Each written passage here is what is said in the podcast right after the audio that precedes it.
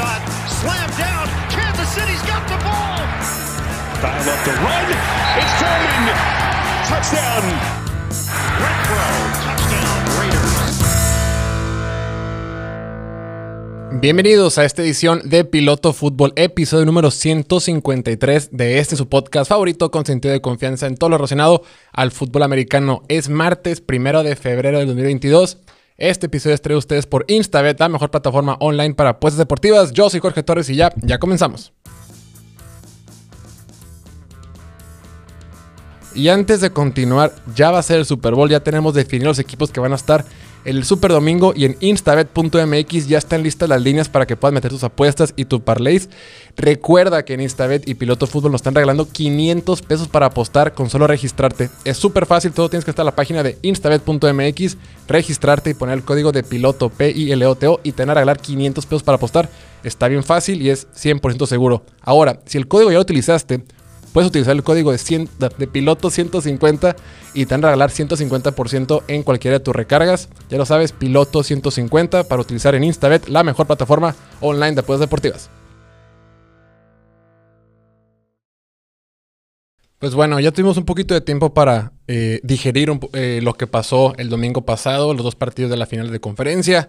Si no han tenido chance de escuchar ese episodio, es el número 152 y hacemos un pequeño resumen, un pequeño análisis, las opiniones de lo que pasaron en el partido. Yo creo que ya todo el mundo habló de ello. Eh, claro, por supuesto, lo que hizo Cincinnati, eh, cómo la defensiva salió adelante y pudo ganar el partido contra Kansas City. Y lo que hizo Rams, ¿no? Ah, eh, también viniendo de abajo, los dos equipos, los dos equipos que están en el Super Bowl ahorita vinieron de abajo para ganar el partido. Estuvo, pues fue un gran, gran, desempeño de, los, de ambos equipos ganadores. Ahora, el día de hoy quisiera tocar un poquito lo que va a suceder con los dos equipos que no, que no, pues que no pasaron al Super Bowl. Son dos equipos, San Francisco y Kansas City, que tenían proyecciones completamente opuestas. Eh, empecemos con la situación de San Francisco, ¿no? Para este equipo de San Francisco, creo que el, el, plan de trabajo de este año salió justo como lo pronosticado. O sea, entendamos que Kyle Shanahan es un coach ganador, es un coach que eh, es de las mejores mentes ofensivas de la NFL. Y cuando digo ganador no me refiero a su récord puntualmente, me refiero a a su habilidad y al talento que tiene para mandar ofensivas y liderar un equipo. Cuando ellos prepararon esa temporada, creo que eh, Kyle Shanahan vio su roster, vio su staff de cocheo y dijo, mi roster está completo, mi roster puede competir este año para ganar o pelear un Super Bowl. Sin embargo, me falta la posición de coreback. Jimmy Garoppolo es bueno, Jimmy Garoppolo ha llegado a un Super Bowl, Jimmy Garoppolo tiene marca ganadora. Sin embargo, Jimmy Garoppolo no es un coreback que no es, no es el coreback que nos va a llevar al siguiente nivel. Por ese motivo puntualmente, por, ese, por esa situación, fue que decidieron invertir o hipotecar su futuro, ¿no? Pagando tres primeras rondas para ir por Trey Lance, el quarterback novato que tiene un potencial altísimo y que tiene gran talento, pero pues está joven todavía. Esa es la decisión. Entonces, entrando esta temporada, el equipo de San Francisco dijo, aún así, ya tenemos el quarterback del futuro, pero este quarterback del futuro no nos va a funcionar para ahorita. Vámonos con Garoppolo. A Garoppolo le quedan dos años todavía de, de contrato, o sea, 2021-2022. Y por lo pronto, con el roster que tenemos, si nos mantenemos sanos, porque el año pasado fue un hospital completo, pero si nos mantenemos sanos, el equipo va a estar bastante bien. ¿Qué pasó? Arrancaron lentos, arrancaron con marca de 3 ganados y 5 perdidos, pero de repente de ese partido de la semana contra, en, el Monday Night contra el equipo de los Rams, que hemos comentado infinidad de veces, el 15 de noviembre, eh, fue cuando el equipo dio, dio, dio un cambio completo. Empezaron a correr mejor el balón, empezaron a utilizar jugadas de pase más sencillas para Europa, el equipo entró en buen ritmo y se metieron hasta la final de conferencia. Perfecto. Llegaron de visita. Eh, el equipo no era favorito para ganar, el favorito era el equipo de los Rams por tres puntos y medio. Y otra vez, en un escenario importante, llegaron con puntos en el marcador. Iban, arriba, recordemos que el partido iban 10 puntos arriba. Entonces, independientemente de cómo hayan planteado la temporada, el equipo fue exitoso, tuvo una temporada exitosa considerando todo lo que pasó. Habiendo dicho eso, ya estaba en el campeonato de conferencia ya conocían sus limitaciones. Sabían que en este campeonato contra los Rams eran más débiles en la posición de quarterback. Eso lo sabían. Y ese era el plan desde el principio. No iban a meter a Trey Lance. Iban a hacerlo con Garópolo. Entonces, en general, cuando de repente veo que la gente en, he estado leyendo mucho en redes sociales y demás que le quieren echar tanto la culpa a Jimmy Garoppolo, como por qué le vas a echar la culpa. O sea, el plan siempre era con él. Y esa era, si tú esperabas que Jimmy Garoppolo te iba a ganar un partido teniendo un drive de 80 yardas para ganar eh, y meter un touchdown de visita, pues ese no era el escenario. Ese nunca fue el plan de Kyle Shanahan. El plan era correr el balón. Pero ¿qué pasó en el partido? Simple y sencillamente no pudieron establecer un juego por tierra. El equipo de los Rams dijo, vamos a retar a Jimmy Garoppolo, vamos a poner a 30 personas a cubrir la, corrida y, San Francisco simplemente no pudo correr. Pero ¿qué pasa con este equipo? ¿Qué pasa con San Francisco que, que llega lejos, que puede competir y se cae a la hora importante? Estaban 10 puntos arriba, iban 17 a 7 cuando, cuando tuvo el touchdown eh, de George Kittle.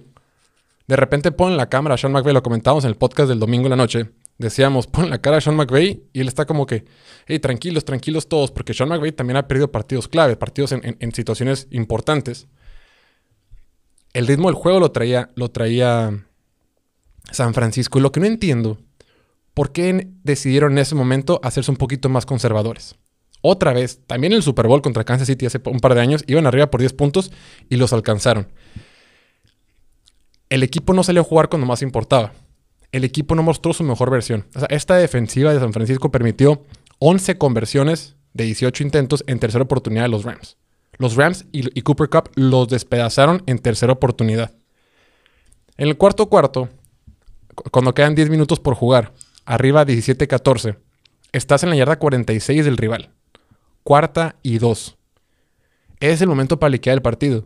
Es el momento donde tienes que imponer tu habilidad para correr el balón y ganar el juego. ¿Y qué hace Kyle Shanahan? Intenta hacer un engaño. intenta hacer que brinquen en offside, ¿no? Manda la jugada, manda la formación. No, no, iban a sacar ninguna jugada, simplemente se pone Jimmy Garoppolo esperando que, que, brincara en offside. Pues claro que no brincaron, eso ya nunca funciona. Nadie, nunca ha funcionado. Eso funciona en híjole, en prepa o en colegial o no sé dónde, pero eso ya nunca funciona. Hace años que no funciona. Ya, los ya la, NFL lo están esperando. No sé para qué mandan eso y deciden despejar. Esa jugada fue clave. Porque en la siguiente serie ofensiva, esta defensiva de, San Francisco que tanto habíamos elogiado la semana pasada, que tanto habíamos hablado de cómo dominó a Dallas, cómo dominó a Green Bay, cómo había cerrado muy bien el año eh, en partidos clave para, para meterse a los playoffs. En el momento importante, el domingo de visita, no pudieron hacer las jugadas clave. O sea, tuvieron esa jugada de Jacques Tart. Eh, ya lo comentamos el domingo también. Ahí estaba el partido. Si interceptas en esa situación cuando quedaban los de 6, 7 minutos, si interceptas la pelota que te cae en las manos, probablemente ganas el partido. Vas arriba, vas a, eh, vas arriba por 3, pues tienes un campo corto y pudiste sacar el partido adelante con el equipo. No lo hicieron. Después viene lo de Odell Beckham Jr., viene lo del castigo de Jimmy Ward. Y luego vienen las jugadas de Cooper Cup que despedazaron en tercera oportunidad. Y ya fue cuando todo, todo se derrumbó. Pero bueno, en mi opinión, creo que el equipo se achicó. Mm, la línea ofensiva no jugó bien. Lo que tiene el lado derecho es, es, este, es preocupante con, con Brunskill, ¿no? Y, creo que Compton hizo un buen trabajo, pero pues, pues no es su lugar. La línea ofensiva no jugó bien como tenía que jugar bien. La defensiva no tuvo su mejor partido. Jimmy Garoppolo además de que no tuvo un buen partido, tuvo un pésimo cuarto cuarto. O sea, si comparamos el cuarto cuarto que tuvo eh, comparado con el de Matthew Stafford son completamente opuestos. Por ejemplo, Jimmy Garoppolo fue, tuvo, completó tres pases de nueve intentos para 30 yardas con una intercepción en el cuarto cuarto. Si nos remontamos al Super Bowl, en aquel contra, contra Kansas City, en aquel partido el tipo lanzó 11 pases, completó 3 para 36 yardas y una intercepción. O sea, e, es que podrá tener muchas carencias y lo que sea, pero en el momento importante jugó peor que nunca. Porque en el cuarto cuarto contra, contra Green Bay jugó bien e hizo esa serie ofensiva que permitió que el partido al final. O sea, vimos la, peor, la peor versión de Garoppolo en el momento más importante del partido. Ahora, no se logró.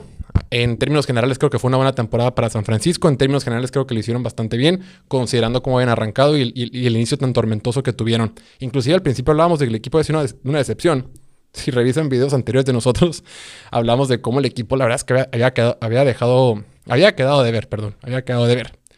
Y bueno, el futuro ya está armado, ¿no? Este equipo eventualmente va, se va a desprender de Jimmy Garoppolo, el siguiente año Jimmy Garoppolo ya no va a estar en el equipo. Por más que tenga, pues todo el mundo puede hablar de que el récord que tiene como titular, que ha ganado treinta y tantos partidos y perdido como doce, eh, que es muy líder, que es querido en el vestidor, que es muy carismático que es un pasador eficiente, que tiene buen rating de pasador, mm, que tiene los números en métricas avanzadas que le va bien. Todo eso lo pueden decir. Pero ya vimos, ya lo entendimos, que con ese quarterback no vas a llegar al siguiente nivel. Y si no me crees, pregúntenle, pregúntenle a Sean McVay. Sean McVay con los Rams hizo lo mismo.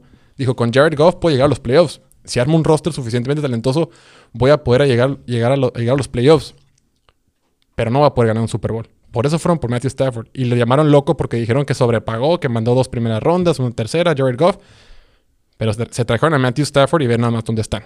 Necesitaban ese quarterback. Solo les faltaba el quarterback para llegar al siguiente nivel. Y es que eso es lo que pasa en la NFL.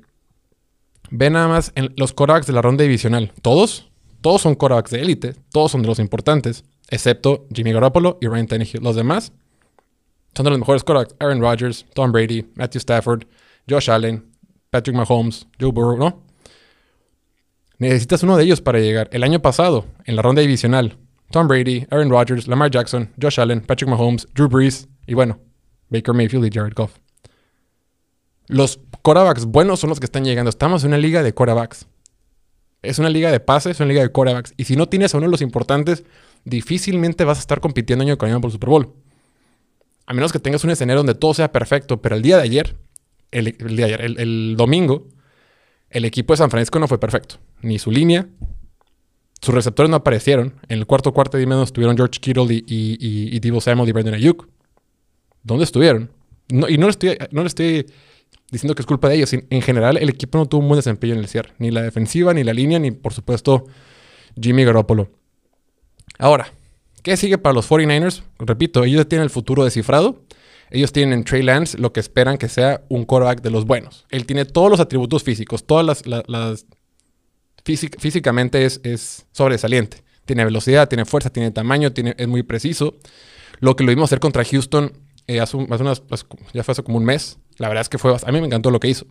Sí, es Houston y sí es lo que sea, pero ese equipo de Houston hizo que Chargers y Justin Herbert batallaran. Entonces, creo que hemos visto avances positivos en el caso de Trey. Entonces, la posición de quarterback, digamos que está cubierta, pero bueno, es una incógnita por haber, porque no va a dejar de ser novato. Y lo hemos dicho incansable, eh, incansable número de veces. No sé si lo dije bien. Pero bueno, el punto es que ser un quarterback novato en la NFL siempre es complicado. Pero bueno, ¿qué sigue? ¿Qué sigue? Jimmy Garoppolo ya no va a estar. La ventaja es que se va y no va a haber este. No va a tener impacto en el tope salarial. Entonces se va a ir y listo. Chance hubiera sido un poquito más difícil la decisión, ¿no? Si Jimmy Garoppolo hubiera ganado el Super Bowl. Si Jimmy Garoppolo gana el Super Bowl, creo que hubiera sido difícil para el vestidor decir, chin, ahora vamos a hacerlo de Jimmy Garoppolo, gracias por tus servicios, aunque le acabaron en el contrato. Pero como terminó, como terminó con una jugada donde dijeron, chin, de plan, este tipo, pues, pues no. ¿no? Donde, donde lo presionan, suelta la pelota lo loco y así. Entonces, como que la gente se va a quedar con ese sabor de boca y la gente va a entender que, que es lo correcto, ¿eh? Ya, ya se tienen que desprender de él. Ya necesitan mejor nivel, necesitan un Cora que, los eleve. Pero a ver, yo sé que si eres fan de San Francisco, este consuelo no te va a servir de nada, ¿no? No, no, no pienso hacerte sentir mejor, pero bueno, va a ser un pequeño intento. La línea ofensiva está bien, ¿no? Todavía va a estar ahí eh, Trent, eh, Williams, va a regresar eh, McClinchy, ¿no? Que estuvo lesionado, que se le media temporada lesionado. Va a regresar Alex Mack, ¿no? Aunque va a cumplir 37 de noviembre, pero va a ser importante que Alex Mack, porque es un centro experimentado que trabaja con Trey Lance. El centro es el mejor amigo de un quarterback novato porque le ayuda con toda la protección de la línea ofensiva. Necesitan cambiar a Brunskill, ya lo mencionábamos. ese lado derecho va a estar McClinchy de regreso, pero necesitan cambiar a Brunskill. ¿No? Porque sí necesitan un mejor juego del, guard derecho. Van a necesitar un par de corners algo, algo de línea ofensiva en, sus guards, quizás. Y algo de velocidad en los receptores. No tienen velocidad profunda en los receptores. Y claro, por el, tipo de juego no lo necesitas porque Jimmy Garoppolo no es un quarterback vertical. Pero en realidad ve el tipo de juego. George Kittle, que es un tight end. Divo Samuel, que es un todoterreno, pero no es una, no es una, no es una amenaza vertical. Y Brendan Ayuk tampoco. Son mucho de juego, de juego corto, muchos inbreakers, muchos slants, muchas jugadas al flat, muchas jugadas que son yardas después de la recepción. La única bronca es que no tienen, no tienen pick en la primera ronda del siguiente draft, pero tienen una base bastante sólida. O sea, sigue estando, repito, Trent Williams, George Kittle, eh, Divo Samuel, Brandon Ayuk, Fred Warner, Harry Armstead, Nick Bosa. La base sigue ahí. La base que los llevó con un quarterback mediano hasta el campeonato de conferencia sigue ahí. O sea, el escenario es positivo para ese equipo de San Francisco. Si se ponen las pilas con el tope salarial, podrían tener hasta casi 35 millones de dólares disponibles de tope salarial. O sea, con eso te puedes traer más dineros ofensivos, quizá un corner, y puedes eh, subsanar el hecho de que no tengas una primera ronda. La gran pregunta va a ser si pueden mantener a su staff de cocheo. Porque siempre pasa en la NFL. Es el caminito que siguen todos. Si, si alguien identifica que una unidad del fútbol americano tiene un buen desempeño, rápidamente toma el coordinador ofensivo. Ya lo vimos ahorita con Buffalo. Vieron que Buffalo tenía un buen coordinador ofensivo. Giants lo tiene de head coach. Eh, el año pasado, Robert Sale, que era un buen coordinador defensivo con esa defensiva de San Francisco, head coach en los Jets. Este año, quién sabe si se lleven a, a, a Dimico Ryan. Solo tiene un año, un año como coordinador defensivo, tiene poca experiencia en realidad, pero como está la NFL, alguien le va a interesar, alguien le va a interesar un, un coach joven, un coach que haya sido jugador y un coach así como más interesante.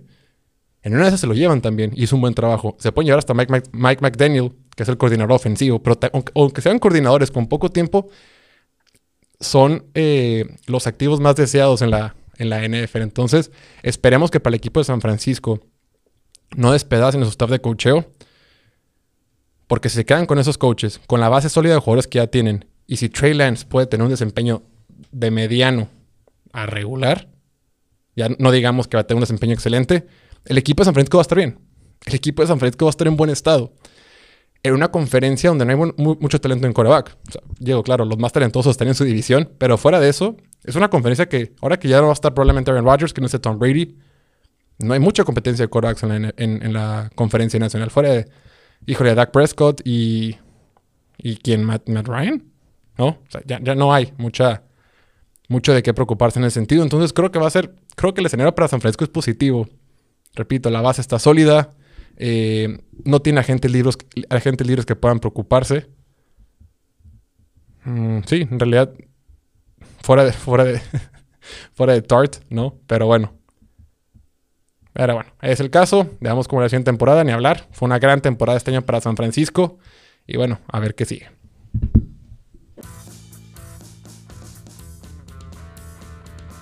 Amigo, te voy a ayudar. San Valentín está a la vuelta de la esquina. Y si no tienes regalo para tu novia, tu amigovia, tu esposa, tu amiga del friendzone o tus novias o lo que sea, te tengo la solución perfecta. Puedes ingresar a la página de etcéteraaccesorios.com y te van a solucionar la vida. Ahí tienes todo para regalos para mujer. Aretes, collares, pulseras, broches, relojes, carteras, bolsas, todo accesorios para mujer. Es la solución ideal y tienen envíos a todo el país, envíos a todo México. No te compliques, no batalles, son regalos de calidad y te va a llegar envuelto en una bolsita morada muy fregona por ser fiel oyente aquí del podcast de Piloto Fútbol, te van a regalar el 15% de descuento utilizando el código de Piloto P I L O T O. Y ahora, y si eres mujer, porque de acuerdo con las estadísticas, 18% de los, de los oyentes del podcast son mujeres, también te puedes consentir y también te puedes autorregalar cualquier cosa, etcétera, Ya lo sabes, 15% de descuento con el código Piloto. Y bueno, pasando al partido que fue temprano, el domingo, tenemos que hablar de lo que pasó con, con Kansas City. Eh, ¿Cómo se sienten? Le quiero preguntar a los fans de Kansas City. No conozco muchos fans de los Chiefs, pero me da la impresión, me, da curiosidad cómo se sienten con Andy Reid después de este partido. No sé si sienten como que es una versión vintage o a la antigüita de Andy Reid después de cómo perdió. este año se suponía que ellos iban a ganar el Super Bowl. Eran favoritos por 7 puntos y medio en casa con el mejor quarterback del planeta, con una ventaja de 18 puntos. Se supone que iban a ser campeones del Super Bowl y no lo lograron. Andy Reid, eso es lo que le costaba cuando estaba en Filadelfia. Y a Andy Reid eh, le gusta mucho tomar el control de la situación, le gusta mucho tener eh, injerencia en, todos, en muchos aspectos de la ofensiva y la defensiva. Entonces, esta decisión de ser tan agresivo creo que le puede costar. Eh, no, se le puede atribuir bastante a él por la responsabilidad que conlleva en el equipo fue un poquito agresivo además, ¿no? Em, fue bastante agresivo en el sentido de que empezaron bien. La verdad es que el equipo empezó por nota, ya lo comentamos en el podcast del domingo en la noche. El equipo empezó tres series ofensivas, tres touchdowns, tomando lo que la defensiva les regalaba. Si la defensiva les daba pases cortos o, o la zona corta del campo, ahí estuvo Patrick Mahomes. Dijo, si ustedes van a estar protegiendo todo lo profundo, no hay problema. Yo estoy bien aquí con mis pases cortos y mira cómo avanzamos. Y puedo correr el balón. Y Cincinnati estaba perdido. Ya veías ahí todos en redes sociales, todos veías en, redes sociales como ya decían, ya se acabó, el partido se ha terminado. Pero no puedes pasar todo el partido. No porque te funcionó en la primera mitad, tienes que ser igual en la segunda mitad. Mucho leí en redes sociales de que no, este equipo de Kansas City fue muy, eh, fue mucha soberbia, fueron muy, eh, em, no, se, habla mucho de la soberbia y la arrogancia de Kansas City en el partido. Y para mí eso es ridículo, más bien es, es necedad, o es ceguera, o es negligencia, más que soberbia. No entiendo el aspecto que dicen que el equipo fue eh, soberbio y arrogante. Digo, sí entiendo por qué lo dicen. Pero así ha sido toda la vida. Y toda la vida me refiero a los cuatro años que ha sido titular Patrick Mahomes. Desde que Patrick Mahomes entró a la NFL y todo mundo se dio cuenta del brazo que tenía, dijeron, a la fregada todo, vamos a pasar como locos y vamos a ser explosivos. Si algo fue Patrick Mahomes en la primera mitad fue ser paciente. Dijo, me van a presionar con cuatro nada más, me van a echar todos para atrás el pase profundo, no pasa nada, voy a ser paciente, no voy a cometer los errores que cometí al principio de la temporada donde quería fuerza lanzar pases profundos con Terry Hill o con Nicole, eh, con Hartman y demás. No, toma un poquito, Travis Kelsey, corredita por aquí, un poquito de Jerick McKinnon. Fue muy paciente. Mucho lo que se criticaba a Patrick Mahomes durante la temporada es que era impaciente. Este partido fue lo contrario. En la primera mitad. Fue muy paciente y tomó lo que la defensiva le, dio. Sin embargo, Cincinnati se dio cuenta que tenía que ajustar. Dijo, ¿sabes qué? Si sigo así no va a funcionar, nos van a meter 80 puntos. ¿Y qué hizo en la segunda mitad? ¿Qué fue lo que hizo Cincinnati que hizo que... ¿Cuál fue el famoso ajuste que hizo Cincinnati que logró controlar al equipo de Kansas City. En 45% de las jugadas de la segunda mitad, mandaron a 8 en cobertura de pase. O sea, presionaban con 3 y, cubrían el pase con 8. Pero lo cubrían con 8 de una forma muy interesante porque jugaban eh, defensiva de zona, pero con los receptores en personal. Entonces, las ventanas de, las ventanas de oportunidad para lanzar un pase eran pequeñísimas. Porque seguían con los dos profundos atrás jugaban zona en el centro del campo con Roberts, que le, Roberts, que le dicen que son los que eh, cubren ciertas secciones del, en el centro medio del campo, y los demás receptores en personal. Entonces, si estás en una zona estática, de repente es fácil encontrar huequitos. Entrar huequitos en la zona como defensiva. Pero cuando la defensiva juega zona y aparte juega personal, entonces tienes a todos los jugadores siendo correteados por un, por un, por un jugador de Cincinnati y además tienes a ciertos jugadores para, esperando en la zona. Porque eran ocho. Eran ocho contra cinco. No, puedes a, los cinco cubiertos hombre a hombre y otros tres cuidando zonas. Entonces era dificilísimo para Patrick Mahomes. Debieron de haber corrido la pelota. Fue algo de. Yo, no lo veo como soberbio ni arrogancia, lo veo como estupidez, como, como, como eh, terquedad, necedad. El querer a fuerza, querer pasar el balón. Era cuando tenían que correr la pelota. Y ahora, les, tuvieron un par de intercepciones. Por ejemplo, la primera intercepción que, tuvo la de BJ Hill que fue cuando era, era, un RPO. RPO es eh, Run Pass Option, que es puedes correr. En la jugada está diseñada para que puedas correr o para que puedas pasar. Patrick Mahomes, esa jugada con solo tres frontales debió haber corrido la pelota. Sin embargo, dice: No, me la voy a quedar, quiero hacer la jugada grande. No soberbia, así es Patrick Mahomes. O sea, la gente lo critica de, soberbia, arrogante, pero, pero cuando hace jugadas espectaculares, cuando es soberbio y arrogante, todo el mundo lo aplaude. Dice: Wow, Patrick Mahomes es increíble. Sin embargo, eso conlleva un riesgo. Entonces no, puede, no te puede gustar su, lo espectacular que es cuando es agresivo y decir que cuando, pero cuando no funciona decir, ah, eres un arrogante. No, así es, así juegan esos tipos. Les faltó correr un poquito más solo nada más, pero eso viene desde el coach. Eso viene también desde, desde Bienemi, el coordinador ofensivo. Pero bueno, eh, en esa jugada creo que Patrick Mahomes se, más primero debió, debió haber este, dejado la pelota para que se corriera, porque era opción de corrida. Ya te la quedaste. Si no ves el receptor abierto, tírala al piso, no pasa nada. Porque no, no tienes tiempo de buscar a muchos receptores, porque como también es opción de, corrida, tus lineos ofensivos están corriendo hacia adelante. Y si tus lineos ofensivos avanzan mucho y tú lanzas el pase, te van a marcar hombre inelegible. Eh, un hombre, hombre inelegible sale por pase. Entonces, no sé, creo que fue un error puntual de Mahomes. Fueron errores muy puntuales. Eh, y también hay que darle crédito a la defensiva de Cincinnati. Ajustaron bastante bien. Esta defensiva no la he visto Cincinnati mucho en, la temporada regular. Y también hay que darle mucho mérito a Sam Hubbard y a, Trey Hendrickson que estuvieron ahí presionando. Lo decíamos en la previa. Va a ser clave que sean ellos eh, los que metan algo de presión a Patrick Mahomes. Pero bueno, habiendo dicho eso, dejando al lado de que sí fueron un poquito agresivos, ¿qué sigue para Kansas City? Eh, ¿Qué sigue para este equipo de, Andy Reid? Pues van a estar en la pelea. No te tengo que consolar de nada. Es un equipo que va a estar en la pelea es un equipo que mientras tenga Patrick Mahomes, permanentemente los vamos a ver en los playoffs. Los vamos, permanentemente los vamos a estar eh, viendo cómo pelean esas instancias, cómo llegan a, ronda divisional, campeonatos de conferencia. O sea, es una ridiculez. El hecho que hayan jugado cuatro campeonatos de conferencia en casa todos en las primeras cuatro temporadas de titular de Patrick Mahomes, o sea, te dice, te dice algo. El talento ahí está. Y ahí van a estar, porque todavía está joven.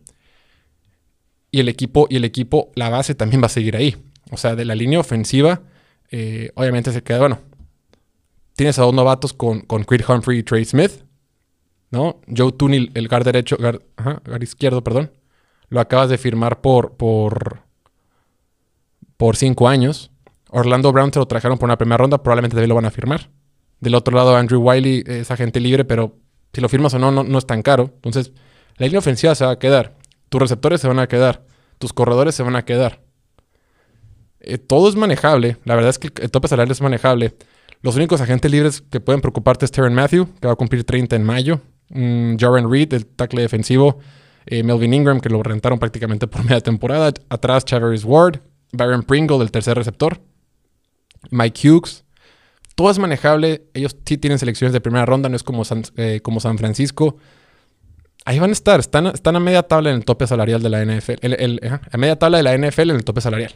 Entonces, tienen, tienen eh, espacio para gastar. Tienen picks van a tener picks en este draft.